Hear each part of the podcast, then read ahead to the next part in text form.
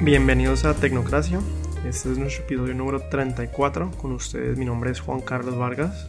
Hoy vamos a hablar de tres temas que son Merkeo, una aplicación y página y plataforma colombiana. Por otro lado, de un nuevo estándar de la web para evitar utilizar contraseñas en el futuro. Y por último, de Studio Bricks, eh, que es otra compañía, pero esta vez en Barcelona, y que mm, está muy enfocada hacia la parte de los podcasters o la gente que hace videos o los youtubers y ya les vamos a decir por qué. Pero bueno, empecemos por la primera, por la primera temática. Yo pensaría que arranquemos con Merkeo, que es una compañía pues colombiana. Bueno, esto me acuerda a una compañía de la que hablamos hace varios episodios. Esa compañía que hablamos previamente, su objetivo era como que ser intermediario entre los los productores, los agricultores y el usuario final. Es como un mercado, eh, un farmers market como virtual. Y este es, es un poco parecido en el mismo ambiente, pero es distinto. Es distinto en el sentido de que Merkeo se volvió una plataforma digital que luego de hacer un estudio encontró que haciendo compras por internet se puede ahorrar, se puede ahorrar bastante plata. Ellos como anuncian que si compras a través de la página de pues de la aplicación de ellos, puedes ahorrarse un 40% en tu mercado. Sí, la, la, aplicación que nosotros mencionamos hace un tiempo era WordTap, que creo que fue nuestro episodio número 12.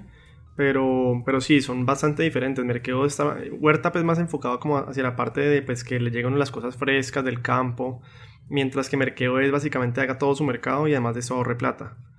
Eh, me parece muy chévere es la parte de, pues, de que si hay un espacio para eso en Colombia en este momento, ellos nada más están en Bogotá, pero las estadísticas muestran que han crecido casi mil, o sea, mil por ciento en ventas.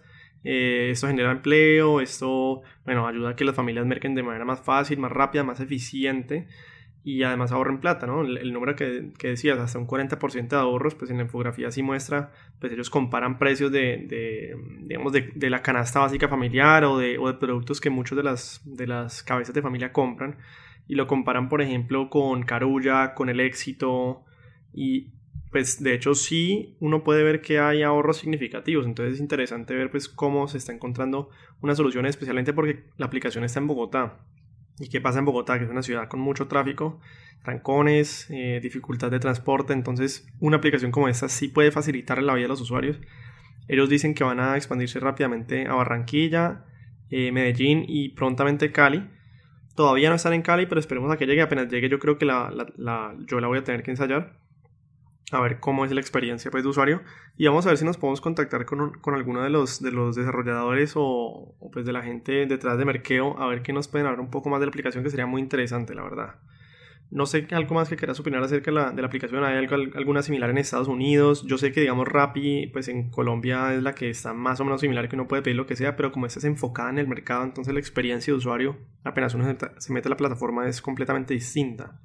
Sí, como acá en Estados Unidos eh, puedes encontrar el Instacart, que básicamente está aliado con varios supermercados. Vos escoges, ah, quiero hoy hacer mercado en tal, o quiero ir a los, o quiero pedir de los Whole Foods y ellos tienen diferentes, diferentes versiones de pago. Puede ser unas, unas, una sola compra y te cobran dependiendo de, del tiempo de, pues de demora o de urgencia que tengas para la entrega. Eh, el horario de entrega, si que, es, que te tengan una hora pico, pues va a ser más caro. Pero también ofrecen suscripciones que decís, ah, quiero, no sé, cinco entregas al mes o voy a pagar una mensualidad y eso hace que tus entregas sean gratis. Entonces ofrecen estas, estas dos opciones esto yo lo, a mí se me hacía parecido a Rappi, pero creo que esta aplicación que es más parecida a Instacart y me parece bastante interesante. Lo que quiero ver es en Colombia cómo va a ser el costo de la aplica, de utilizar la aplicación, ya que como hablamos la última vez de, en otras aplicaciones o en otros episodios del costo de última milla. Que eso puede, eso, ese es como que el, el factor que hace que este tipo de compañías sobresalgan o se vayan a la quiebra, porque vos puedes repartir, puedes entregar eh, mercado en línea muy barato, pero el costo de entregar a la casa de cada persona es bastante alto y toca ver cómo lo manejan ellos. Honestamente no sé y me, me, me parece interesante lo que vos decís porque claro, es mucho más caro Digamos, yo por ejemplo aquí estoy viendo que la caja de láminas del Mundial de Rusia cuesta 200 mil pesos, lo cual es más barato que inclusive en sitios como Mercado Libre, obviamente inclusive que en sitios pues, de tienda como Pepe Ganga. No sé cómo harán para reducir el costo. Asumo que con, el pasar del tiempo ellos pueden ver como patrones en el decir que, por ejemplo, todos los lunes se reparten tanta cantidad de huevos durante esta ruta, entonces así pueden ir... Em, pues como sacando más provecho, digamos, de ese costo de última milla, ¿no? Como volviéndolo más eficiente y así pudiéndole reducir el costo que ellos les incurre eso. Sí. Bueno, lo segundo, el segundo tema que nos llama la atención esta semana tiene que ver con la parte de las contraseñas en línea. Es un tema que hemos hablado varias veces y es un tema que ya lleva por mucho tiempo sin cambiar. Mm, hay poca innovación en ese sentido, en el, decir que siempre uno tiene que tener una contraseña para cada sitio y mucha gente que hace tiene la misma contraseña para todos los sitios, lo cual es bastante riesgoso, o tiene muchísimas contraseñas y se les olvidan, lo cual pues se vuelve un dolor de cabeza. Pero ahorita la, la alianza FIDO eh, sacó una autenticación web, un estándar de, de autenticación web para hacer más fácil ese proceso mediante o sea, que no toque uno poner contraseñas, sino que uno ya pueda, por ejemplo, poner la huella digital o pues que uno se pueda meter al dispositivo o al sitio que quiera entrar mediante eh, un escaneo de iris o de huella digital. Y con ese estándar, pues no, no, significa que se vayan a borrar las contraseñas de un día para otro, pero sí va a ayudar que por lo menos esa, esa transformación sea gradual, ¿no? Gradualmente se vaya pasando a dejar de usar contraseñas hacia esto que es inclusive también más seguro que lo, que lo anterior. Sí, lo que están haciendo ahí es básicamente la, eh, van a crear un certificado, una forma de autenticar cada, cada computador, cada navegador o cada página de Internet para asegurarse que el, como cuando, la petición de información de cuando estás conectado en una página de Internet que sea de un usuario veraz, que sea de tu usuario, que sea relacionado al tuyo y con esta, con esta seguridad extra que te están que está ofreciendo esta credencial o esta autenticación, hace que simplemente con una, forma biométrica puedas eh, decir, ya el navegador sabe, ah, este navegador ya sabe que Daniel se está conectando a Facebook, por lo tanto, eh, simplemente con la huella te deja terminar de entrar a autenticar la, la sesión sin necesidad de entrar una clave. Entonces, es básicamente lo que hacen muchos celulares cuando te piden la clave por primera vez. Es como, es quitar esa necesidad de de autenticar que si estás entrando, la, que es la persona que es entrando a la página. Además que es mucho más seguro, ¿no? También, yo sé que por ejemplo, aquí en Colombia pues se ve, por ejemplo, en la aplicación de Bancolombia que ellos ya en vez de pedir la contraseña le piden uno la huella digital si uno tiene el dispositivo pues que lo, que lo soporte. Y pues es mucho más seguro que tener contraseñas, además porque pues es mucho más fácil de en la parte de recordación y, es mucho más único que una contraseña, ¿no? Obviamente para un hacker es mucho más complicado robarse una huella digital que una contraseña. Especialmente después de que aquí en Tecnocracia hablamos de los, eh, ¿cómo se llaman? Los, ah, como las PAS, como los, los administradores de contraseñas y que vos nunca, nunca, nunca, nunca lo instalaste y nunca lo usaste. Pues no, sí, lo tengo que decir, honestamente como que no, me, no me motiva a usarlo. A mí, me cambió la vida, como que yo lo utilicé y me cambió es que yo desconfío desde que nosotros vimos esa, esa, noticia de que habían hackeado uno de esos, como que desconfío de todo, o sea, como que siento que si lo uso y en el momento de que eventualmente lo van a hackear, como que me sentiría muy expuesto. Porque eventualmente lo van a hackear, te lo aseguro. sí, pero en teoría todo está encriptado y no van a poder robárselas. La... Hasta, que, hasta que llegan y dicen, ups, estaba encriptado, pero los hackers hicieron algo para no sé, para encontrarlo, porque no me sorprendería que pasara uno ya con todas las noticias que hay acerca de la parte digital, uno no se sorprende absolutamente nada, con la Cambridge Analytica que hablamos la semana pasada y todo el resto de cosas. Bueno, el punto es que estos te pueden cambiar la vida, te, te facilitan mucho, ya como que hoy en día ahí me cuesta trabajo acordarme las claves porque en verdad utilizo el, el administrador de contraseñas para todo. ¿Lo tenés en el celular y en el computador? En el celular, en el computador, en el iPad, en todo. Y como entonces exactamente es vos metes, e, e, eso se encarga de ponerte las claves en los diferentes sitios, básicamente. Sí, básicamente vos, eh, cuando en el computador es, la forma más fácil de utilizarlo. En el computador vos haces hacer login una vez y listo, queda abierto y cuando detecta, ah, Daniel ya ha estado en eh, Hotmail, este es el usuario y contraseña que, que él utiliza aquí y te los pone. En el celular, en, al menos en el iOS, te toca como que insertar, como que insertar eh, con usuario y contraseña de, de, tal, de, tal, de, tal, de tal página. Pero funciona bien te, y te ayuda a tener contraseñas más seguras en cada página. O sea, él te genera las contraseñas para te. Tenés la opción si querés. Te puede generar contraseñas o te puede guardar. O simplemente guardarte las que ya tenés. Sí, también, también eso. Y te dice, ah, veo que estás usando la misma clave para Hotmail y para Facebook. Esto es algo riesgoso, deberías cambiar tal cosa.